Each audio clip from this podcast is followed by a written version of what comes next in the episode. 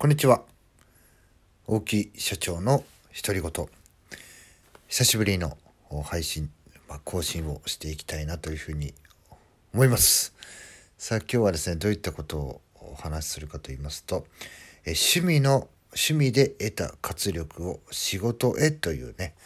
えことをテーマにお話をしていきたいと思います。え私はですね、サラリーマン歴約10年、え起業して8年の、えまあ、社長今やってるわけなんですけども、まあ、社長やってるというかね、えー、そういう経験をもとに、えー、今ね、こういうお話をしたり、YouTube 大木社長の独り言の、まあ、サブチャンネルがあったりとか、メインチャンネルで配信をさせていただいてるんですけども、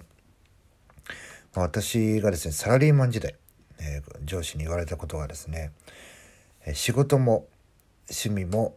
えまあ遊びですね、もう全力でやれということをね、え、これね言われ続けたことの一つでした。で例えば僕はねあの今は野球やってますけども、えー、ずっとね小学校6年生から、え、2年前まで、え、36歳までずっとねサッカーをやってました、えー、サッカーをやっててねだサラリーマン時代もやってたんですけども、まあ、例えばね仕事ねで、え大会、え大会とかの公式戦をね休まなきゃいけないっていう時になるとそういう時にね、上司がね、血相を変えてね、なんとかしてね、えー、僕は出ないような手立てを取れないかっていうのをね、一緒にですね、えー、考えて、えー、何度も何度もね、その、仕事で、えサッカーの公式戦に出れないってことを、え回避してきました。またその術なんかもね、教わってきました。で、これをね、えサボってるという人も、え当然ね、います。ただね、え僕がえー、上司に言われたことっていうのはまあそれはそうだなって今でも思うんですけども。例えば自分がね趣味として大切にやってることが仕事によってできなくなったと。そういう感情を引きそういう感情を引きずると。でそれを引きずって例えば月曜日とかって来た時にもうその時点でねモチベーションが下がっていて仕事に対しての効率がね悪くなると。でこれはね仕事なんだからしっかりやりなさいって言うんだけどもでも人間のね気持ちとか心ってそう簡単ではないと。非常に複雑なものなんだと。なので基本的には月曜から金曜までの仕事が終わって例えば土曜日にどうしてもねやらなきゃいけないとか出なきゃいけない。それがね回避できるものだったら回避した方がいいんだと、まあ、そういう回避しようとすることで例えばね自分が出ればいいや自分がやればいいやっていうのはこれはね逆にね非常に楽な選択なんだよと。その楽な選択をしないであえてね、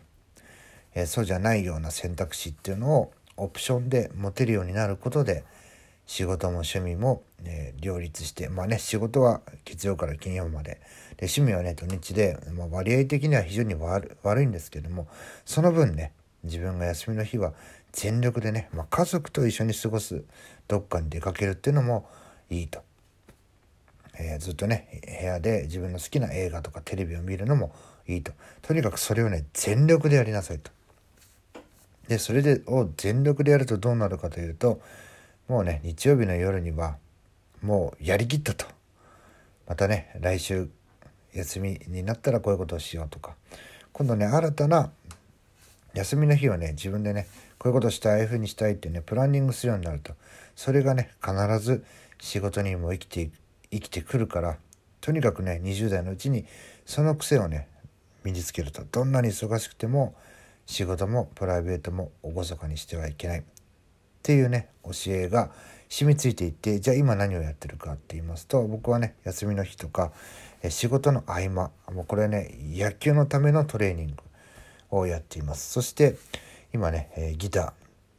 ーギターねシンガーソングライター2歳さんのね影響もあるんですけども僕もねこう諦めていたものをもう一度ねなんとかね、えー、弾けるようになりたいなと。でそれをねやり始めたら今度ね家族がねそれ同様弾けないのとかねまあ嫁さん保育士なんですけども嫁さんがね、えー、じゃあこうピアノはねちょっと幅取っちゃうからだけどもキーボードかなんか買ってきて一緒にねギターとキーボードで演奏すれば子供2人まあ女の子2人なんですけども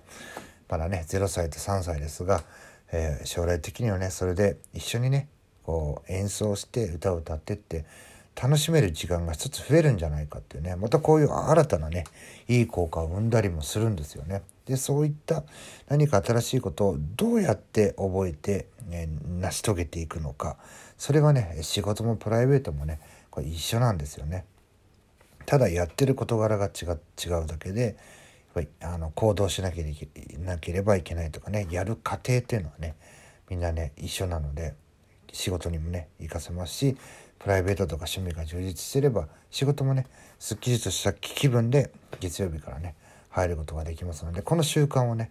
えー、崩さずにまあ僕だけじゃなくてね社員の方にもなんとかねその週末に関しては、えー、返して、えー、自分のやりたいことができる時間に